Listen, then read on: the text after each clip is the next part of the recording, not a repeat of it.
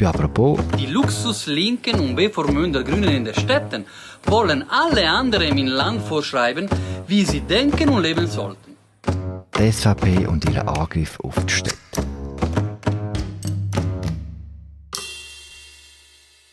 Die SVP belebt ein altes Filmbild neu. Schuld am Möbel von unserer Welt sind die Städte.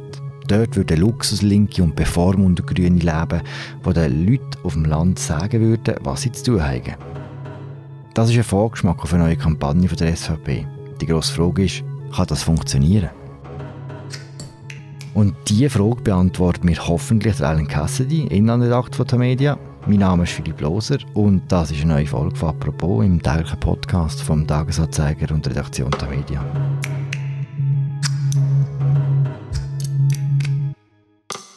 Alan, schön bist du da. Ja, finde ich auch. Alan, du kommst eigentlich aus Sissach, einem Dorf, einem sehr schönen Dorf im Oberbaselbiet, wohnst aber jetzt in Basel in der Stadt. Wo hat es dir besser gefallen? Ja, also ich lebe, lebe schon länger in der Stadt, aber ich bin eben auch oft und gerne auf dem Land. Meine halbe Familie und Freunde sind immer noch dort. Und ich glaube, so ist es ja bei vielen sogenannten Städten äh, in einem Land, das so kleinräumig ist wie die Schweiz. Man ist ja irgendwie gleich noch in beiden Lebenswelten daheim. Schon bei dir auch ein bisschen so? Ja, wobei ich komme aus Buchten, das ist fast noch ein bisschen schöner als Sissach. Für das kannst du ja nichts fühlen, ja. Das nicht Der Thomas Eschi, der Fraktionschef der SVP im Bundeshaus, sieht das ein bisschen anders. Er hat bei seiner 1. August-Rede ziemlich hart auf die Städte geschossen. Dort würden nur linke Wohlstandsverwöhnte leben. Der SVP-Präsident Marco Chiesa hat ziemlich ähnlich tönt, auch am 1. August. Stadt Luft macht frei, sagte man im Mittelalter. Aber das war in der Vergangenheit. Die Abstimmung über das CO2-Gesetz ist nur das jüngste Beispiel. Die Luxuslinken und bevormünder Grünen in den Städten wollen alle anderen im Land vorschreiben, wie sie denken und leben sollten. Die Luxuslinken und bevormünder Grünen leben ohne Bezug zur Realität der meisten Menschen in diesem Land. Sei mit einen grossen Masterplan von der SVP an. Ja, so wird es jetzt ein bisschen deuten, gell? Und wahrscheinlich auch, weil die SVP das jetzt mit im Sommerloch platziert hat und alle Medien, auch mehr, mhm. auf das Thema draufkommen. Aber ich glaube, trotzdem, äh, man kann schon ein bisschen Strategie dahinter erkennen, ja. Es ist nicht das erste Mal, dass die SVP sich um den Stadt-Land-Graben bemüht.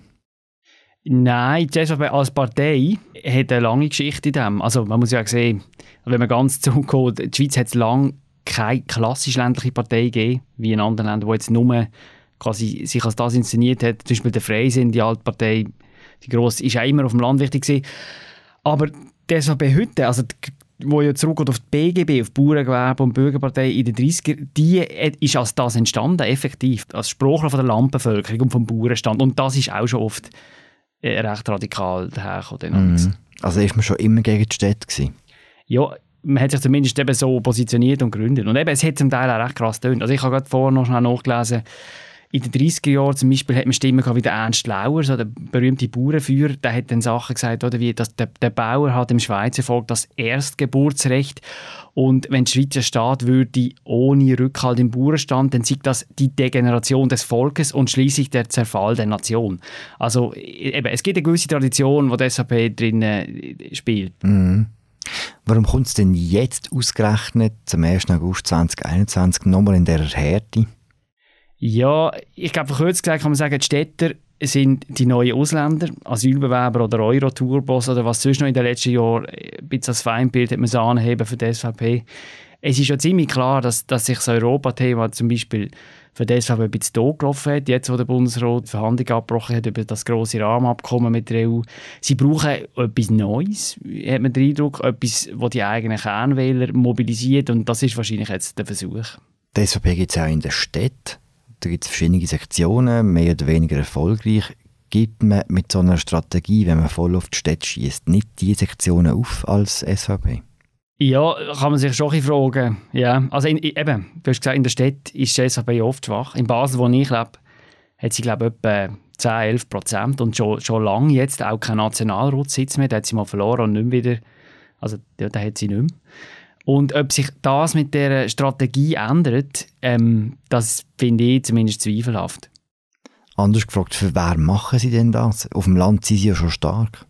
Sie sind stark, ja, aber ich denke, Sie erkennen drin ein gewisses Mobilisierungspotenzial, dass es halt mhm. noch mehr Leute auf dem Land könnte ihnen zubringen, wenn man quasi den Gegensatz jetzt hart bewirtschaftet.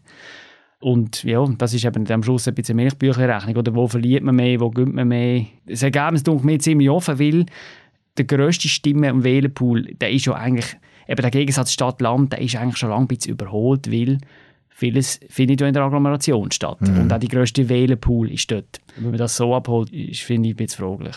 Genau, das ist die grosse Frage, ob es auch in der Aglo funktioniert, weil dort sind die grossen Wahlen und äh, Abstimmungen in letzter Zeit immer entschieden worden. Alan, du bist schon lange USA-Korrespondent für die Media. Du hast dort den Trumpismus recht hoch miterlebt. Es hat viele Stimmen gegeben, die nach den 1. August-Reden gesagt haben, was die SVP macht, ist das Gleiche, was der Trump gemacht hat in den USA. Haben die recht? Ja, also gewisse Ansätze kann man schon erkennen, ja. Ähm, man muss ja sehen, das, das Thema der Stadt-Land-Konflikt hat ja in den USA, der ist älter als der Trump. Die Republikaner haben schon lange schon länger gegen die Städte so ein bisschen als Abgrenzung gebraucht. Aber der Trump hat das sehr, sehr stark äh, forciert. Es war auch das erste Mal, gewesen, er hat quasi auch wirklich auch die Bundesregierung, die er Präsident war, quasi eingesetzt gegen die Städte als Wahlkampfmittel, indem er gesagt hat, wir, ziehen denen Geld, den Städten, weil sie nichts machen in der in der Asylpolitik, weil sie rechtlose kriminelle Zonen sind. Und ähm, all begleitet ist das von einer wahnsinnig scharfen Rhetorik und vom, vom Narrativ. Amerikanische Städte sind nicht Amerikaner. Es ist etwas, die Städte sind etwas Unamerikanisches. Der richtige Amerikaner, das richtige Amerika ist auf dem Land. Und ich meine, in der SVP-Rhetorik kann man das ja ziemlich, also ja, die, die, das Echo ist ja da ziemlich laut. Mhm. Also ist es einfach eine Kopie? Es gibt ja in der SVP eine Tradition, bisschen, ähm, oder eine Tradition vielleicht nicht, aber es sind immer wieder Leute in der SAP, die sich auch haben inspirieren quasi von den Republikanern und von dem, was in Amerika passiert. Und ja, ich finde schon, aufgrund von der zeitlichen Abfolge ist es relativ offensichtlich, dass man, dass man zumindest sich dort ein bisschen sich nicht schade ist, äh, sich dort zu bedienen oder sich zumindest mit dem Vorwurf freiwillig aussetzt, dass das eigentlich ziemlich ähnlich daherkommt wie das, was man jetzt im letzten Jahr vor allem in Amerika gesehen hat. Und ist denn inhaltlich der Graben auch so groß wie in den USA, in der Schweiz? Ich finde eben, das ist das grosse Missverständnis. Ich finde nicht. In Amerika, für einen wie Trump, ist es einfacher gewesen, mit einer gewissen empirischen Basis quasi den Gegensatz ein bisschen äh, zu bewirtschaften. Oder? Ich meine, Städte in Amerika haben viele äh, offensichtliche Probleme. Also es, es gibt viele Städte, die riesige Obdachlosenprobleme haben, die Kriminalitätsprobleme, auch wenn das Klammer auf oder massiv zurückgegangen ist, vielleicht seit 90er, 80er, 90er, aber es gibt dort schon Gewalt, es gibt Armut, grosse. Man kann das einfacher zum Feindbild machen als eine Schweizer Stadt, wo man das nicht. Und was man auch muss wissen, oder in den USA hat das von Trump in dem Sinne auch bisschen funktioniert, in Anführungszeichen, weil die Stadt ist dort ein Code für, für Schwarze, für mhm. Latinos, für andere nie. Wenn, wenn Trump und seine Verbündeten geredet haben über ja, in der Stadt wird zum Beispiel Wahlbetrug gemacht und so, dann ist immer ganz klar, die Schwarzen, es ist in den schwarzen Gegenden, wo Wahlbetrug angeblich gemacht wurde. Es ist immer alles ein kodifizierter Spruch. Mhm. Und, und ich glaube, wenn man das auf die Schweiz anwendet, ich glaube, da stoßt man dann ganz schnell an ganz harte Grenzen, wie man das übersetzen kann. Kommen wir zurück in die Schweiz. Gibt es denn wirklich einen Unterschied zwischen Stadt und Land? Die SAP sagt ja, all die Zentrumsleistungen, die die Stadt bringt, die sind gar nicht so groß und eigentlich sind es die Ländler, die würden mehr müssen zahlen und die Städte, die würden profitieren. Wie ist es denn eigentlich? Ja, ich glaube, dass die Wirtschaftskraft von Städten und von städtischen Regionen höher ist als die vom Land, das ist eigentlich gut beleidigt. Ich, ich glaube eben ehrlich gesagt, das ist sekundär. Da geht es um etwas ganz anderes. Es geht der SVP äh, um, um einen Kulturkampf eigentlich, um einen Identitätsstreit. Und die Stadt, das ist dann einfach die Chiffre für äh, kulturelle Elite, die überall Meinungshoheit haben und so weiter. Und ich glaube, das ist äh, ungeachtet von allen Realitäten von wirtschaftlicher äh, Potenz von Städten und Land etc. Das ist äh, halt schon ja, ein Potenzmittel, um auch Spannungen zu schüren und, und Politik mitzumachen. Das haben wir ja in den letzten Jahren überall eigentlich gesehen im, im Westen. Eben, dann sind wir zurück in Amerika, oder wenn es um die Diskussion geht. Ja, eigentlich schon wieder, ja. Die Kampagne startet zu einem Zeitpunkt, wo die Schweiz schon recht viel so Identitätsdebatten hinter sich hat Es gibt diverse Gräben, die aufgegangen sind, Impfskeptiker gegen die, die unbedingt impfen Corona-Massnahmengegner gegen alle anderen. Wie gefährlich ist so eine Kampagne, wenn man es auch so ein bisschen grösser denkt, wenn es um einen Zusammenhalt von der Schweiz geht? Gut, da sind wir schnell im, im Wertungsbereich. Oder ich, ich, ich glaube, es ist nicht gut, wenn die grösste Partei vom Land ähm, quasi einen Konflikt oder einen Graben so bewirtschaften versucht. Eben, wie im Fernsehen erfolgreich ist, ist ja eine andere Frage. Aber quasi auf der normativen Ebene ist es gerade in einem Land wie der Schweiz, eben, wo auch mehr als ein Graben hat, wahrscheinlich nicht sehr förderlich, wenn das gezielt bewirtschaftet wird. Eben, ich glaube, also was ich in den USA gesehen habe, ist, dass es halt einfach auch, und auch Backlash gegen die Leute, die die Gräben bewirtschaften. Ich glaube, das ist am Schluss die Lehre aus, aus, aus dem Trump seiner Wahlniederlage. Dann, eben, ich will jetzt auch nicht umgekehrt das machen, wenn ich der SVP vorwerfe, mit komischen Vergleichen hantieren, aber mhm. ich glaube, es ist auch nicht unbedingt äh, sicher, dass das auch aufgeht, aber normativ, ich denke, ist es nicht gut. Du sagst ja, es gibt verschiedene Gräben in der Schweiz.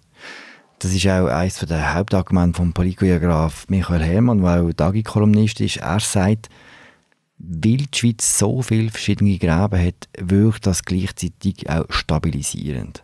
Kannst du uns das erklären, sein Argument?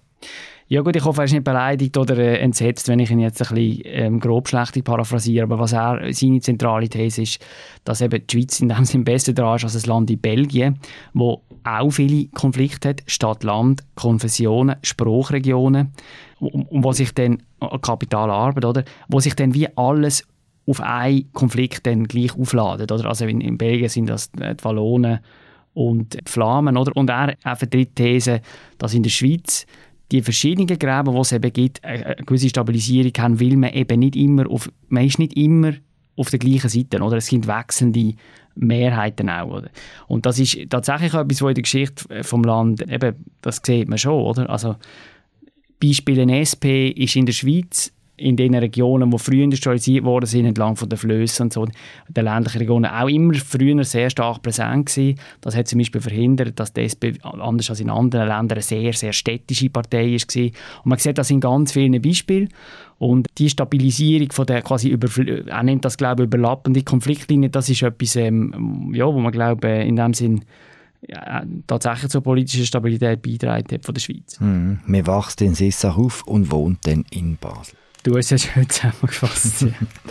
Danke, Helen, für das Gespräch. Gerne. Das war eine weitere Folge von «Apropos» im täglichen Podcast vom Tagesanzeiger und von der Redaktion Tamedia. Danke fürs Zuhören. Bis morgen. Ciao zusammen.